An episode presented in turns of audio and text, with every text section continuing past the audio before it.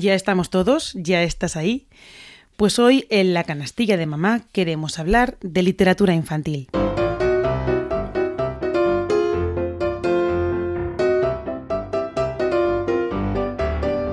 Bienvenidos a la canastilla de mamá. Un podcast en el que hablaremos de la maternidad, la educación, la familia, la salud y de la vida en general. Bienvenidos y gracias por estar ahí.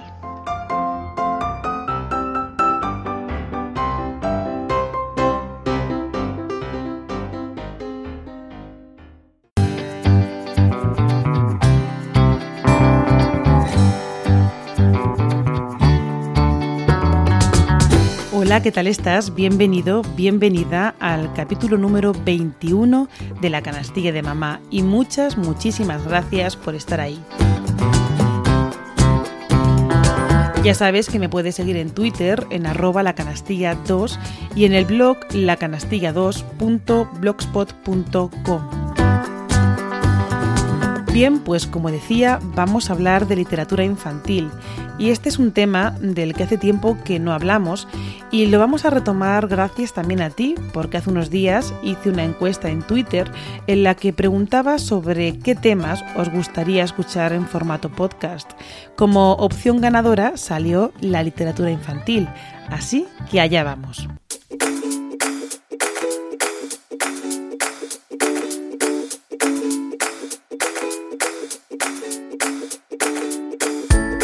En episodios pasados hablamos de títulos como El monstruo de colores, A que sabe la luna, La dragona de llamas abrazadoras o La casa de ratones. Los capítulos 6, 9 y 11 de este podcast están dedicados a la literatura infantil, así que si tienes curiosidad por otros cuentos, ahí puedes encontrar más información.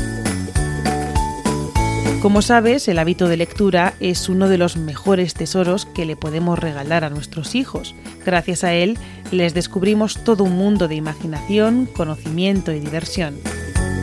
Gracias a la lectura, los niños amplían su vocabulario y gracias a este, el niño será capaz de nombrar y comprender la realidad en la que vive niños, junto a sus padres y al abrigo de ellos, escucharán historias que les llevarán a otros mundos. A través de los cuentos podemos enseñar valores o contextualizar situaciones que pasen en la vida del niño, como la llegada de un hermanito a la familia o cómo quitar el pañal. Los sentimientos son otro de los temas estrella en la literatura infantil. Elegir bien el tipo de libro que vamos a leer a nuestros hijos es importantísimo para su educación y formación. Hoy desde la canastilla de mamá os traemos dos cuentos que ayudan a fomentar la educación en la diversidad y otro en el que puede que nos veamos más reflejados los padres que los hijos.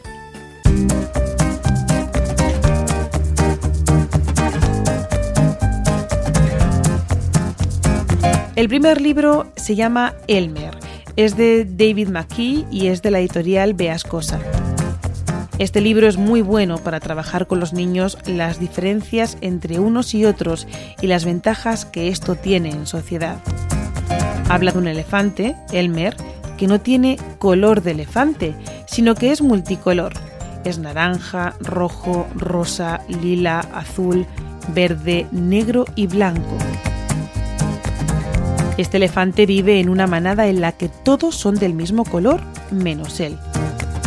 Elmer es el encargado de hacer reír al resto de la manada, pero un día se empieza a inquietar porque su color no es como el del resto. A través de esta simpática historia podemos trabajar con nuestros hijos que no todos somos iguales y que en ello está la ventaja para aprender a complementarnos. El segundo cuento se llama Prohibida la entrada a los elefantes, de Lisa Mantech y Taekum Jo, de la editorial Blume. Este es otro cuento para hablar de la diversidad. Es la historia de un niño que tiene como mascota a un elefante y por ello se siente algo distinto ya que los demás niños tienen gatos, perros o canarios celebra en el barrio el Día de las Mascotas y ellos dos se van tan contentos. Pero ¿cuál es su sorpresa cuando ven en la puerta de la casa que hay un cartel que pone prohibida la entrada a los elefantes? La tristeza es inmensa y de camino a su casa se encuentran a otra niña que tampoco ha sido aceptada porque llevaba una mofeta. Ellos dos, junto con sus mascotas, montarán otra fiesta en la que el lema será Todos sois bienvenidos. Allí se juntarán pingüinos, jirafas, erizos, perros, armadillos, un sinfín de animales, todos distintos, algunos poco comunes dentro del mundo de las mascotas, pero todos bienvenidos, y todos juntos, y todos estarán dispuestos a pasarlo bien y sin excluir a nadie. El último título, la última propuesta para hoy se llama Cinco minutos de paz de Jill Murphy y de la editorial Calandraca. ¿Cuántas veces como padres no hemos pensado que necesitamos cinco minutos de paz? No más, pero sí un momento de tranquilidad, ¿verdad? Pues esto mismo es lo que le pasa a una mamá elefante que tiene tres hijos muy revoltosos. Ella intenta tomarse un desayuno tranquilamente y darse un baño, pero como no podía ser de otra manera, sus tres pequeños la buscan por toda la casa Así que sus cinco minutos se quedan en algo menos y además después de haber peleado mucho por un momento de descanso.